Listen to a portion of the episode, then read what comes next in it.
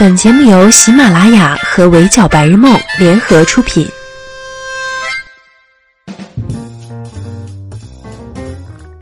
闹钟只能叫你起床，我负责叫醒梦想。Hello，大家好，欢迎收听本期的 Madam 神看娱乐圈，我是 Madam 九九。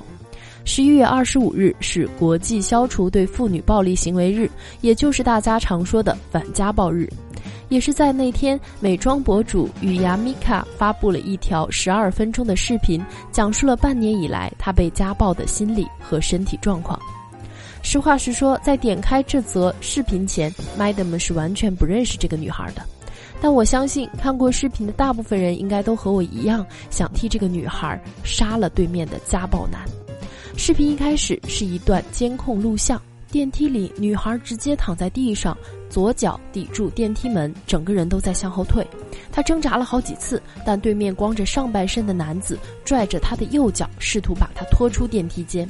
因为力量差距实在太大，所以就算女孩用尽了所有的力气大声吼，在男子挡住电梯门时，她还是被拖了出去。看到这里，女孩之后会遭遇什么，就不用 Madam 再说了。特别讽刺的是，就在女孩被拖出去后，电梯缓缓关上，门上是用大红字写的“欢迎业主回家”。被打的女孩叫雨芽，在网络上因超乎过人的仿妆技术被大家熟知。她画的蒙娜丽莎与爱因斯坦仿妆，曾被英国《每日邮报》报道过。今年八月份还签约了 Papi 酱的公司。用雨芽自己的话说，她爱上化妆是个意外，认识视频里的家暴男更是个噩梦。今年七月份，国内某导演因为很喜欢她的仿妆视频，于是想联系她尝试合作，但因为导演没有沟通渠道，于是就找了同在重庆的朋友坨坨的疯魔教帮忙联系。一来二去，雨芽和坨坨就认识了。在交谈过程中，坨坨极尽所能地夸大了自己的个人魅力，说自己在画家的本职工作外，还尝试了很多领域，做过编剧，出过摄影集，爱好旅游，从里到外营造出一种温柔、善良、正直、勇敢的形象。当时雨芽就觉得，哇，好完美一男的。但事实证明，童话故事发生在现实的概率少之又少。在雨芽和坨坨确认关系后。对方就一刻不停的在给雨芽洗脑，会因为各种小事贬低她的存在感，不允许她有正常的社交，要求她贤惠懂礼，无条件供应自己的生活，以不会网购为借口对雨芽进行无尽的索要，并给雨芽洗脑说，在外要给足她面子，允许她在外面乱搞，在内要雨芽与家里断绝来往，生活里只有她一个。在此期间，还不断的表示自己是个好男人，从来不会打女人，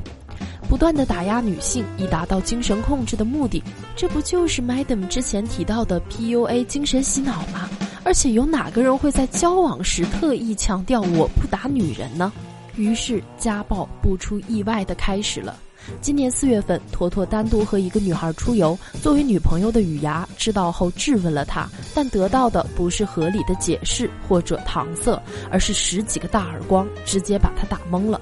第一次家暴后，坨坨进行了疯狂的示好和道歉，于是雨芽心生软念，念在是第一次，原谅了对方。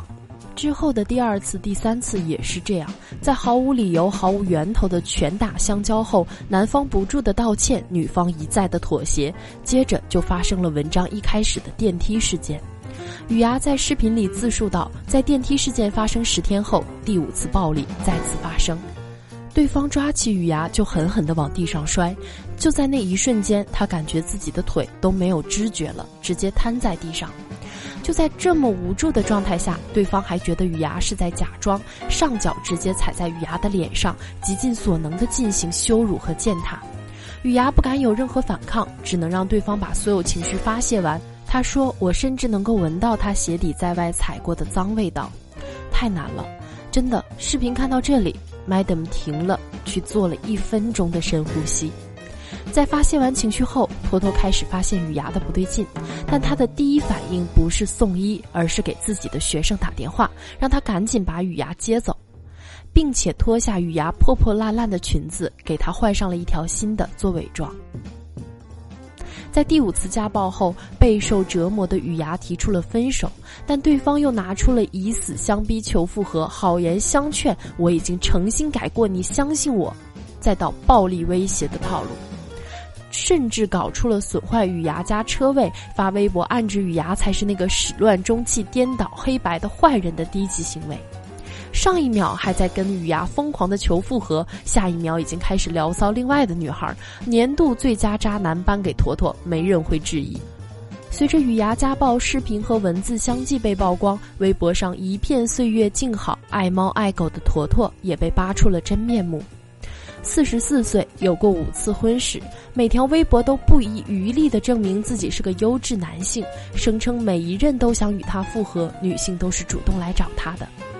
但现实却是，第一任妻子在怀孕时被家暴，整个人打到发晕；第二任妻子在婚后被家暴，抓起头就往墙上撞。为了抚恤金将老人从敬老院接出来，但嫌老人脏，便将其锁在关狗的杂物间，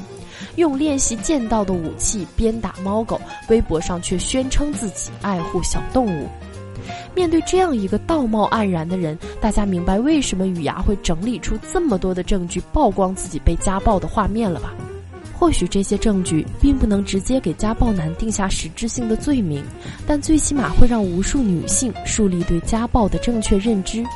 对于旁观者而言，选择中立不站出来声援是变相的恶行推手；对于受害者来说，一味的忍耐也并不是解决家暴的方法。沉默和原谅并不能阻止家暴的发生，反而是纵容。这些年发生在我们眼前的家暴还少吗？在孕期被刘洲成家暴的林苗，在结婚两年间经历了结婚、家暴、复婚、家暴、离婚的过程。她在看到雨芽发的视频后说：“所有的画面一下子都回来了。一旦经历过家暴的痛苦，就算时隔多年隔着屏幕，也能瞬间被拉回当时的记忆。”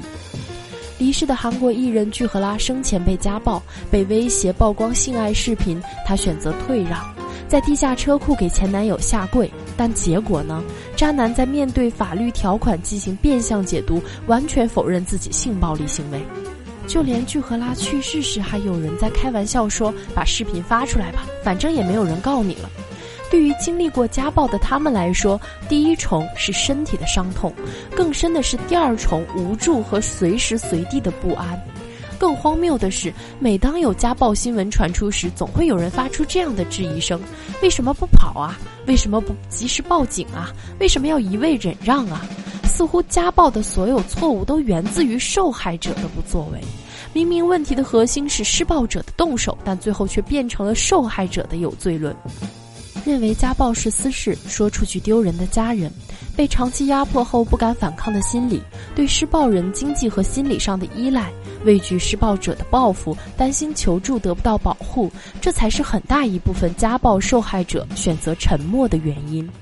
虽然有些比喻并不恰当，但那些质问第一次受家暴为啥不分手的人，你第一次被老板骂就辞职了吗？你第一次被小混混打劫后就还击了吗？第一次遭到信息暴露时就维权了吗？换作是我，这个假设说出来简单，但任何没有设身处地、不负责任思考的想法都是废话。对于一段关系来说，一旦一方陷入用武力征服的逻辑思维，任何一个细小的事件都足以成为打人的契机。所以，我们经常说，家暴只有零次和无数次。陷入家暴的男性和女性都不要心软，不要被说服，勇敢地站出来。虽然二零一九年的十一月发生了很多社会事件，但值得欣慰的是，无论是之前的阿庆手撕出轨渣男，还是这次的雨牙直面家暴，身处于困境的女性都勇敢的保护了自己。想象一下，他们在曝光这些事前所做的准备，在不断重温痛苦的过程中，理智的收集证据，用简明的文字梳理了整个故事，有理有据的对渣男进行了控诉，并以自己的真实经历对整个社会发出提醒，真的太优秀了。无论你是微博手握百万粉丝的大 V，还是人潮中为生计奔波的平凡人，在保护自己的这条路上，勇敢的站出来，都是迈出困境的第一步。好了，以上就是本期节目的全部内容，也欢迎收听的小耳朵们留言评论，关注微信公众号“围剿白日梦”，我是主播九九，我们下期不见不散喽，拜。